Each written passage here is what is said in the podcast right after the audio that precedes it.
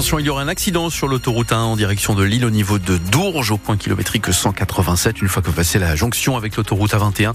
Apparemment accident sur la bande d'arrêt d'urgence, pas de difficulté dans le secteur mais prudence évidemment à l'approche de euh, cet accident et les secours sont apparemment déjà sur place. La météo, une journée en demi-teinte aujourd'hui Pascal Oui, comme hier, alternance de nuages et d'éclaircies, des nuages plus nombreux cet après-midi toutefois avec quelques pluies en bord de mer, les températures maximales 10 à 12 degrés.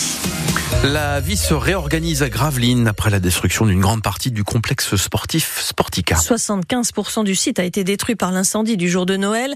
La piscine et la salle de basket ne sont plus que cendres. C'est donc le branle-bas de combat à la ville pour trouver des solutions de repli pour les nageurs et les basketteurs. Et il y a déjà des pistes, Théo Baucher. Avec d'abord la piscine. Gravelines va rouvrir la deuxième piscine municipale fermée à cause de la hausse des prix de l'énergie. Elle accueillera le club de natation et le public, même si elle est plus petite. Des solutions sont encore à l'étude pour la salle de musculation, pour le tennis et les arts martiaux, car même si le dojo a été euh, préservé, ce qui reste autour risque de ne pas pouvoir tenir. Les autres activités autour de Sportica, euh, cinéma, bowling, brasserie, vont reprendre. Bonne nouvelle pour une partie des 60 salariés dont s'occupe le maire Bertrand Ringot. Quant aux autres, on va redéployer, donc je les ai rassurés sur leur salaire, bien évidemment, on va trouver des solutions tout le pôle euh, galerie marchande, euh, sa vocation à rester. En plus, c'est des équipements euh, privés. Par contre, il faut que j'arrive à leur garantir un flux de visiteurs. Il y a aussi un enjeu de fréquentation pour eux. C'est vrai que c'est moins attractif que quand le complexe fonctionnait à plein. Les commerces tournaient aussi grâce aux activités sportives. Les soirs de match, 3000 personnes venaient au Sportica. Le site va être très rapidement sécurisé et une entreprise de gardiennage sera chargée de le surveiller. À noter qu'une enquête est ouverte, hein, confiée à la Sûreté urbaine de Dunkerque pour déterminer euh, l'origine et les circonstances du départ de feu situé dans la piscine. Le corps d'un nourrisson a été découvert par hasard hier, dissimulé dans un sac dans un appartement au Quénois. Ce sont les pompiers qui l'ont trouvé alerté par une forte odeur. À l'origine, ils venaient sécuriser les lieux après un incendie le matin dans un autre appartement. Les deux affaires ne sont pas liées. À Meaux, en région parisienne, l'homme soupçonné d'avoir tué sa femme et ses quatre enfants est en garde à vue. Il est atteint de troubles psychiatriques. Il y a quatre ans, il avait porté un coup de couteau à son épouse qui avait refusé de porter plainte.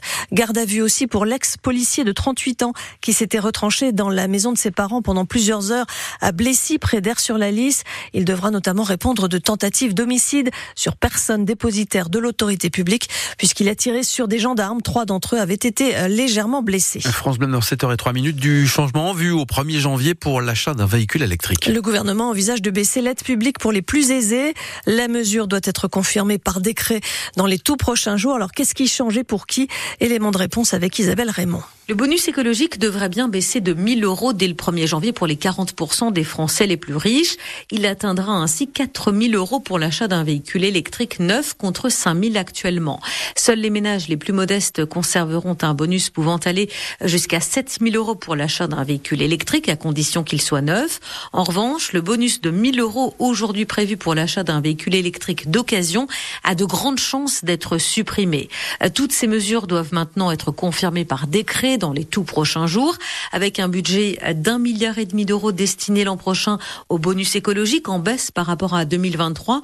Le gouvernement veut subventionner l'achat d'un plus grand nombre de voitures électriques, mais réduire dans le même temps l'enveloppe destinée à chacune d'entre elles et réserver ces aides publiques exclusivement à des véhicules neufs fabriqués en Europe.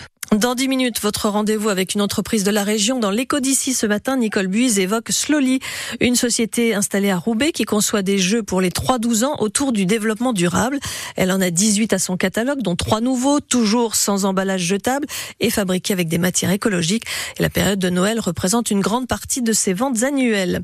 Noël qui est aussi une période faste pour les sociétés qui fournissent des patinoires aux communes. Il y a celles en glace comme à Roubaix ou à Arras et puis des patinoires synthétiques, beaucoup plus économiques puisque qu'elles ne consomment rien une fois installées. Les patineurs y trouvent aussi leur compte. On pourra le vérifier dans le journal de 7h30 à M dans la métropole lilloise. Ils ne se sont pas distingués sur la glace, mais dans l'eau, sur un green ou encore sur une piste. Les champions des champions français qui font la une de l'équipe ce matin. Je vous le disais tout à l'heure, ils sont quatre pour la première fois. Deux valides. Le nageur Léon Marchand et la golfeuse Céline Boutier.